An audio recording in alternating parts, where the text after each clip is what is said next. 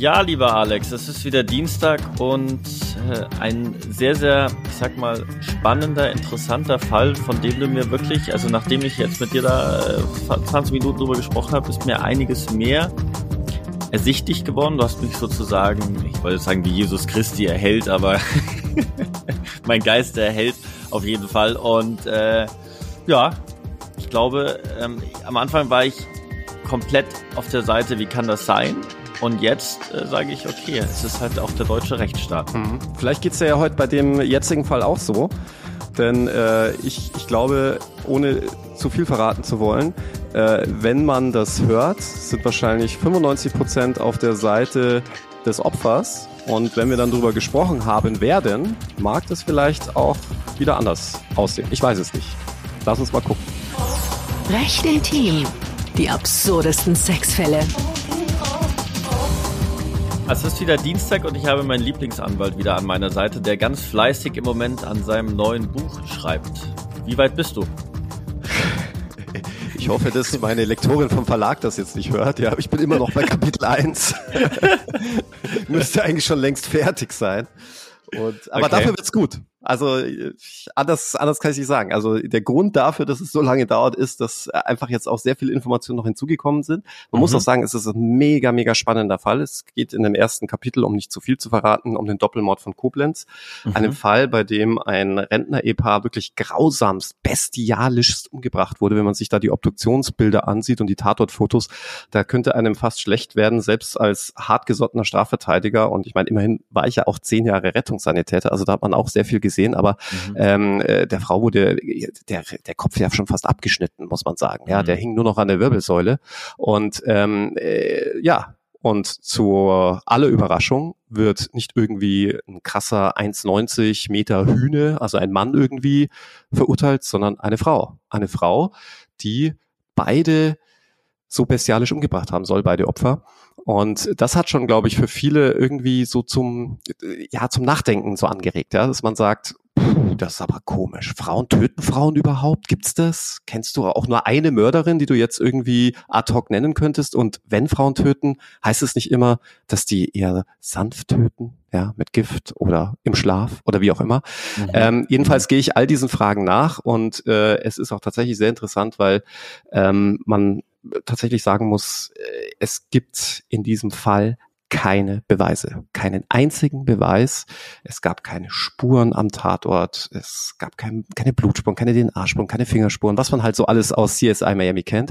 Und das macht den Fall wirklich extrem interessant, vor allem wenn man sich dann überlegt, dass ein Gericht trotzdem zu einem mhm. Urteil kam und äh, mal ganz nebenbei und beiläufig bemerkt kein mildes Urteil, denn die Frau wurde wegen des Doppelmordes nicht nur zur lebenslangen Haft verurteilt, sondern es wurde auch noch die besondere Schwere der Schuld festgestellt. Wir hatten mal in einem anderen Podcast darüber gesprochen. Das bedeutet, dass man eben nicht nach 15 Jahren auf Bewährung raus kann, sondern in der Regel da deutlich länger sitzen muss. Sehr, sehr spannend. Ist eigentlich auch eine super Überleitung zu unserem äh, heutigen Fall, der mich erschüttert hat, wo ich auch ganz, ganz viele Fragezeichen habe und dich einiges fragen werde. Und zwar geht es ja heute auch nochmal um den Fall in Hamburg mit der mehrfachen Vergewaltigung an einer 15-Jährigen. Genau.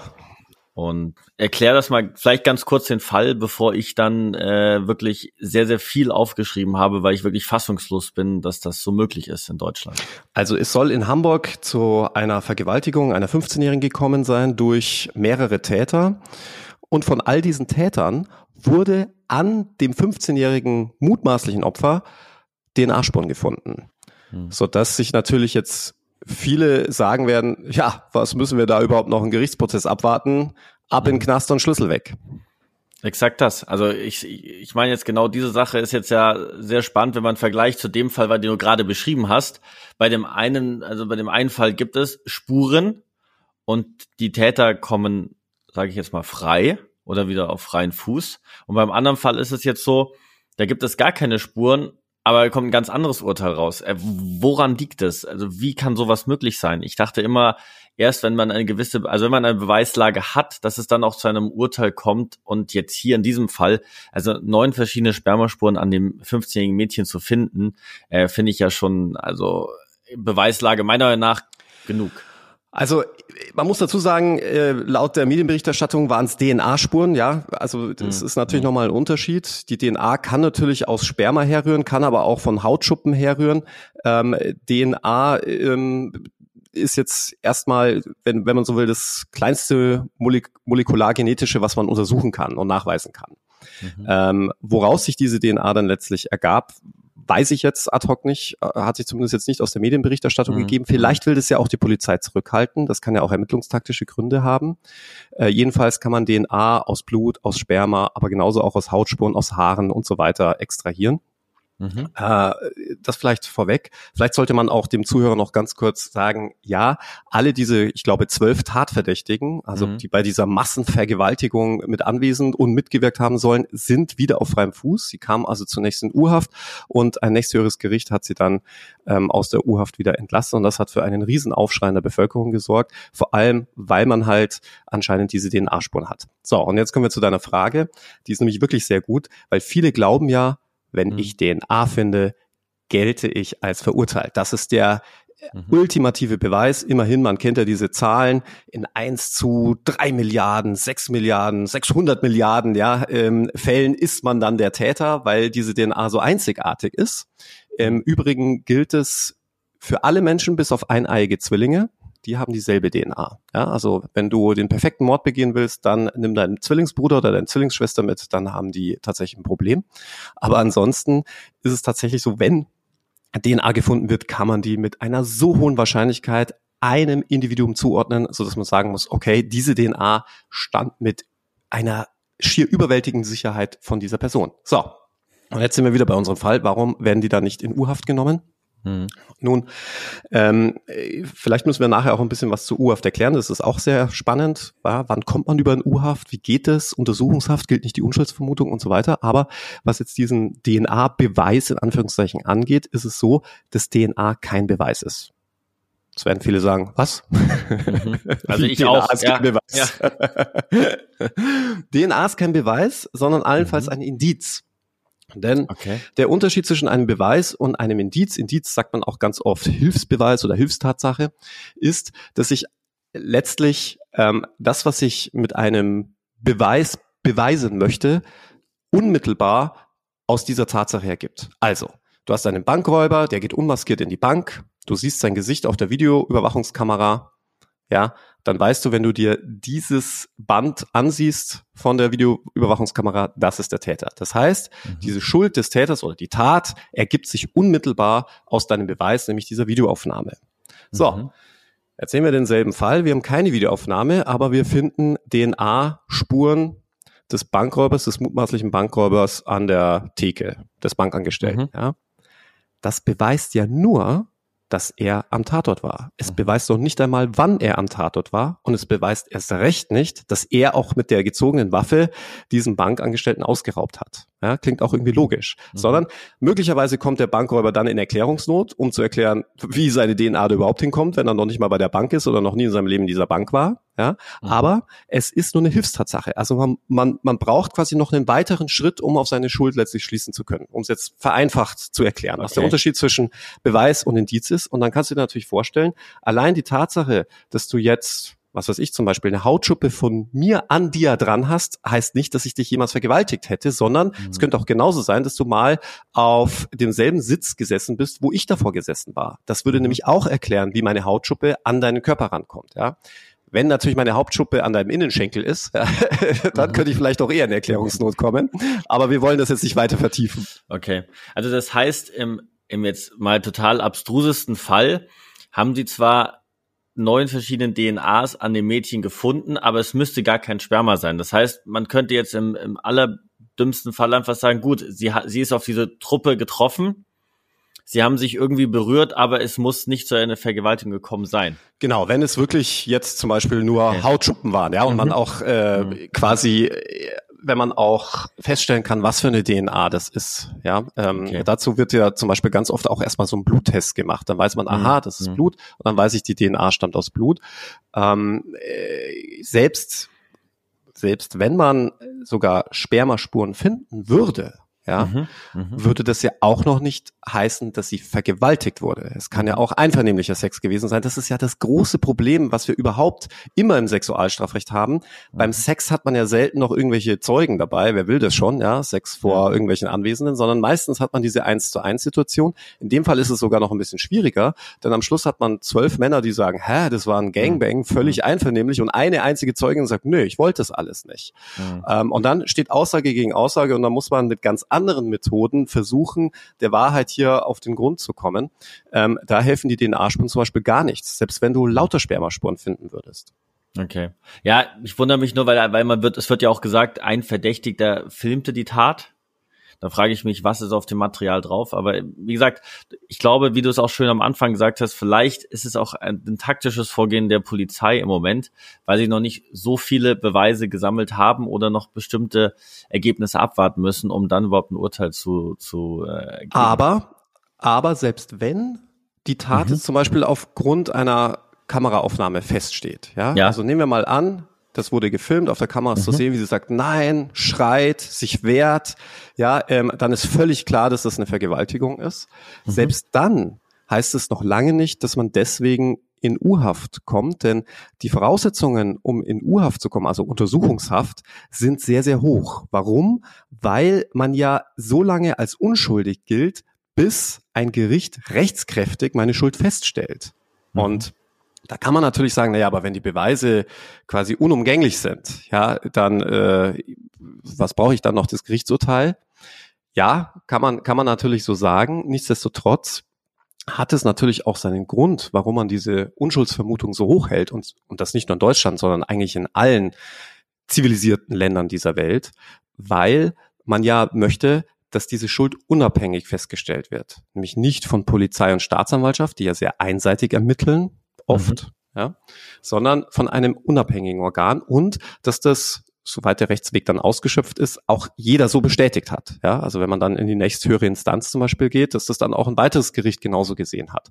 Und deswegen ist es so schwierig, tatsächlich oder sollte es sein, wir können gleich drüber sprechen, wie die, wie die Wahrheit in Deutschland aussieht. Aber mhm. grundsätzlich will der Gesetzgeber es eigentlich schon so haben, dass die Voraussetzungen extrem hoch sind, dass man überhaupt in U-Haft genommen werden kann. Also eine Voraussetzung, die Hauptvoraussetzung, wenn man so will, ist, dass es einen dringenden Tatverdacht gibt. Das heißt, äh, die Verurteilungswahrscheinlichkeit muss schon so hoch sein, dass man sagt, okay, hier habe ich definitiv den richtigen. Das ist auch mhm. irgendwo logisch, weil sonst könntest du am Schluss wirklich jeden schon mal irgendwie wegsperren, äh, den du vielleicht nicht magst oder äh, der zur falschen Zeit am falschen Ort war, ohne dass ich weitere Beweise oder weitere Indizien hätte. Mhm. Also einfach, um das schon mal auszuschließen, dass ich wirklich eine, ein hohes Maß an Überzeugung brauche, dass ich überhaupt erst äh, in diese Lage versetzt werde als Richter, aha, muss ich jetzt über UAF nachdenken. Und dann kommt okay. natürlich der nächste Punkt hinzu. Ähm, äh, du sollst ja nicht irgendwie ein Urteil oder das Urteil vorweg vollstrecken, sondern wie gesagt, es gilt die Unschuldsvermutung. Ähm, von dem her muss es auch schon einen Grund haben, warum man jemanden jetzt schon ins Gefängnis steckt. Einen sogenannten Haftgrund. Und da gibt es drei. Es gibt drei Haftgründe. Es gibt die Fluchtgefahr, ja, oder die mhm. Flucht. Es gibt die Wiederholungsgefahr und die sogenannte Verdunkelungsgefahr. Also äh, das, das klingt ein bisschen lustig, Verdunkelungsgefahr, aber äh, damit ist letztlich gemeint, dass zum Beispiel auf Zeugen eingewirkt wird oder Beweise mhm. vernichtet werden sollen und so, ja. Ähm, mhm. Also du merkst schon, Grund, warum man in die U-Haft kommt, ist nicht die äh, besondere Schwere der Schuld oder so, die mit einer mhm. Tat irgendwie einhergeht, sondern um das Verfahren zu sichern damit man okay. wirklich sicherstellt, dass sich der diesem Verfahren stellt. Und deswegen hat man ja zum Beispiel in den USA auch diese irrsinnig hohen Kautionszahlungen, wo plötzlich dann irgendwie so ein armer Schlucker eine Million Dollar hinlegen muss, damit er wieder mhm. auf freien Fuß kommt. Aber das gilt ja wirklich nur, um diese Verfahren zu sichern. Von dem her kann ich, kann ich dir auch sagen, müsste ein Gericht auch wirklich Tatsachen feststellen, woraus sich zum Beispiel so eine Fluchtgefahr gibt. Im Übrigen sind ich glaube, gut 90 Prozent aller Haftbefehle, die ergehen, mhm. ähm, aufgrund von Fluchtgefahr. Und äh, da stehe ich tatsächlich immer sehr skeptisch dem gegenüber. Denn äh, damit man von Fluchtgefahr ausgehen kann, muss man auch wirklich irgendwie schon gewisse Anhaltspunkte dafür haben. Das ist nämlich in einer globalisierten Welt, wie wir sie heute haben, gar nicht so einfach. Überleg mal, wenn du dich jetzt absetzen würdest, du könntest dein Handy nicht mehr be benutzen, deinen Ausweis sowieso nicht, ja? ja. Du könntest aber auch deine EC-Karten und Kreditkarten nicht benutzen, weil man dich dann sofort hätte. Das heißt, dein Leben mhm. ist so dermaßen eingeschränkt, dass du nicht so mir nichts, dir nichts einfach sagen kannst, oh ja, das ist jetzt eine hohe Haftstrafe, die der zu erwarten hat, also äh, Fluchtgefahr. Also so mhm. funktioniert es nicht. Und da muss man sagen, vielleicht ist das auch der Grund, warum in diesem schlimmen Fall in Hamburg, gesetzt im Fall, das ist so passiert, wie das Mädchen es sagt, ähm, äh, dass die dann jetzt noch auf freiem Fuß sind, weil sie möglicherweise eben keine Fluchtgefahr mitbringen. Ja? Sprich, ähm, die, Klasse, die klassischen Beispiele, wo man keine, warum keine Fluchtgefahr besteht, ist zum Beispiel, dass du fest verwurzelt bist, keine Auslandskontakte hast, jetzt hm. irgendwie, hm. sagen wir mal, eine ausgeglichene Bilanz. Und dann kann man ja auch immer noch um einer Haft zu entgehen, den Behörden ja entgegenwirken, ja, Stichwort Kaution. Du hinterlegst einfach eine hohe Geldsumme ja, die letztlich sicherstellt, dass du nicht abhauen wirst. Meistens mhm. machen das nämlich die Eltern oder Verwandten, ja, und die würden dir mhm. nämlich sonst was husten, wenn du dann abhaust und das Geld weg ist, oder deine Ausweise hinterlegen musst, etc. etc. Ja, das sind alles so Möglichkeiten, um der U-Haft zu entgehen. Das heißt, dieser Aufschrei in der Bevölkerung gerade, ja, warum sind die nicht in U-Haft, ist schon ein Stück weit nachvollziehbar ja, dass man sagt, ja, mhm. die müssen doch verhaftet werden, ja, mhm. allein damit es nicht nochmal passiert. Aber wenn es eine solche Wiederholungsgefahr nicht gibt, das kann man ja zum Beispiel psychiatrisch feststellen lassen, dann würde letzten Endes nur noch die Verdunkelungsgefahr, die ist nicht gegeben, wenn äh, quasi äh, die, die Videos da sichergestellt wurden mhm. und äh, irgendwelche DNA-Spuren gesichert wurden, weil dann können sie nichts mehr irgendwie kaputt machen, vernichten, wie auch immer. Dann bliebe nur noch die Fluchtgefahr. Und wenn dann aber ein Gericht feststellt, naja, also die haben gar keinen Anreiz zur Flucht, weil, äh, weiß ich nicht, man ihnen entweder die Ausweise weggenommen hat, hohe Geldzahlungen mhm. geleistet wurden, um eben äh, dieser, dieser Inhaftierung zu entgehen, oder aber schon gar keine Fluchtgefahr gegeben ist, weil die haben überhaupt gar keinen Auslandsbezug und so weiter, dann kann man tatsächlich auch die Entscheidung des Gerichts nachvollziehen, dann ist das tatsächlich rechtsstaatlich und ich finde sehr interessant und da echt Chapeau vor der Kollegin, die das gesagt hat, in einer der großen Boulevardzeitungen war auch zu lesen, dass man mit ein, mit der Anwältin des Opfers gesprochen hatte. Ja? Mhm. Und anstatt sich da sehr unsachlich aufzuführen und zu sagen, oh, das geht überhaupt nicht und das ist ja Victim Blaming, was hier passiert, was man leider sehr oft auch bei Anwaltskollegen und Kolleginnen liest, äh, wirklich Chapeau vor dieser Anwältin, die gesagt hat, na ja, das ist halt der Rechtsstaat. So funktioniert ein Rechtsstaat. Und so ist es halt auch. Mhm. Okay. Und wenn man jetzt nochmal so ein bisschen zurückgeht, es waren ja ein 17-Jähriger, es waren 21-Jährige, ähm, da gibt es ja bestimmt auch nochmal einen Unterschied bezüglich der Untersuchungshaft. Und bei Jugendlichen sind ja diese Auflagen nochmal viel, viel strenger oder diese Anforderungen. Weißt du im Detail, also welche die, Unterschiede? Die Anforderungen, jemand in Haft zu stecken, sind strenger, um das vielleicht nochmal äh, ein bisschen zu äh, mhm wie sagt man da, präzisieren.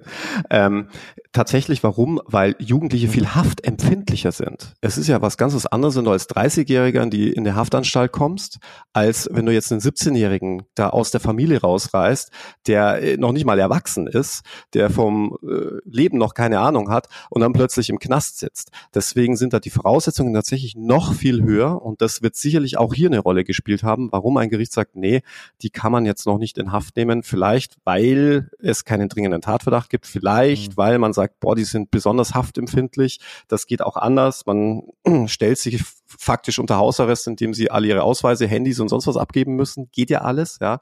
Oder aber, wenn man sagt, nee, ist gar keine Fluchtgefahr da, der kann ja ohne Mami nirgendwo hin, ja, der traut sich ja noch nicht mal irgendwie mit der Bahn von Hamburg nach München reisen oder okay. so. Also hat man wieder gelernt, auch Fluchtgefahr heißt nicht, okay, nur weil jetzt da einer, glaube ich, war aus Libyen, einer aus Polen, er hat es damit zu tun, wenn man sozusagen anderer Herkunft ist, besteht gleich automatisch die Fluchtgefahr, sondern auch äh, aus anderen Gründen, wie du vorhin gemeint hattest, ist das genau. sozusagen genau. erstmal zu vollziehen. Wird oft allerdings so gehandhabt, dass man sagt, ja, nur weil jemand irgendwie, hier, ich bin ja Engländer zum Beispiel, ich habe ja einen britischen okay. Pass, ich hätte tatsächlich ein Problem, wenn, wenn äh, ein Richter mich einer oder die Staatsanwaltschaft mich irgendeiner Straftat verdächtigen würde, dann könnten die natürlich sofort damit um die Ecke kommen, boah, der hat Auslandskontakt, der hat einen britischen Pass und so weiter.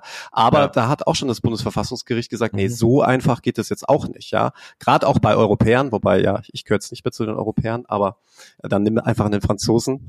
ich wollte gerade sagen, ähm, ja. Da geht es schon mal gleich gar nicht, ja, schon, schon allein deswegen, weil es ja auch, was das Auslieferungsverfahren anbetrifft, ja viel einfachere Möglichkeiten gibt, als wenn sich jemand irgendwo in Brasilien aufhält. Das ist übrigens auch sehr spannend, ja. Welche Länder liefern aus und welche nicht? Also in welches Land mhm. ähm, sollte man sich absetzen, wenn man jetzt Angst hat, verhaftet zu werden, um äh, nicht ausgeliefert zu werden? Das darf man übrigens als Anwalt. Man darf tatsächlich, mhm. ohne Strafvereitelung zu begehen, seine Mandanten sagen, welche Länder ausliefern und welche nicht. Ja, also wenn, wenn mich ein Mandant fragen würde, boah, ich möchte abhauen, dann sage ich, oh, davon will ich nichts wissen. Aber wenn ich fragen würde, welche mhm. Länder liefern nicht aus, darf ich ihm das sagen. Ich dürfte ihm aber nicht sagen, hey, gehen Sie unbedingt nach Brasilien. Also war ja, glaube ich, bei einem Fall, wo du es auch mal gesagt hast, wo ähm, Geschwister sich ja wirklich ge geliebt haben und das doch eigentlich auch in Deutschland nicht erlaubt ist, genau, die doch auch ja. sozusagen das Land verlassen.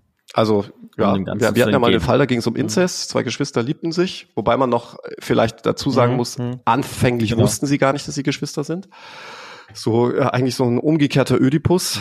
Und ähm, dann haben sie es aber rausgefunden, hatten aber weiterhin, weil die haben sich halt geliebt. Ja, und das ist halt in Deutschland verboten. Mhm. Warum, weiß man übrigens nicht. Ja, es ist, viele haben ja, oder lange Zeit galt ja, dass man gesagt mhm. hat, ja, Inzest, da kommen dann irgendwie behinderte Kinder raus. Das Problem ist, A, stimmt das nicht. Und B, mhm. was sagst du denn, was machst du denn, wenn die sagen, ja, wir verhüten mit Kondom oder wir haben nur Analverkehr oder nur Oralverkehr? Dann kommen sicherlich auch keine Kinder dabei raus. Und ähm, deswegen ist dieses Gesetz in sich total widersprüchlich und macht eigentlich überhaupt keinen Sinn. Kondom ist ein gutes Stichwort, weil das ist nächste Woche unser Fall, den wir da aktuell jetzt gerade in Kalifornien auch mit dem neuen Gesetz verbinden. Und bedanke mich ganz herzlich bei dir, Alex, äh, für die Folge. Sehr, sehr spannend. Äh, wir bleiben am Ball. Wir gucken mal, was in Hamburg noch äh, passieren wird vielleicht in der Zukunft und hören uns nächste Woche wieder. Vielen Dank dir. Bis dann. Ciao. Das war Recht intim. Die absurdesten Sexfälle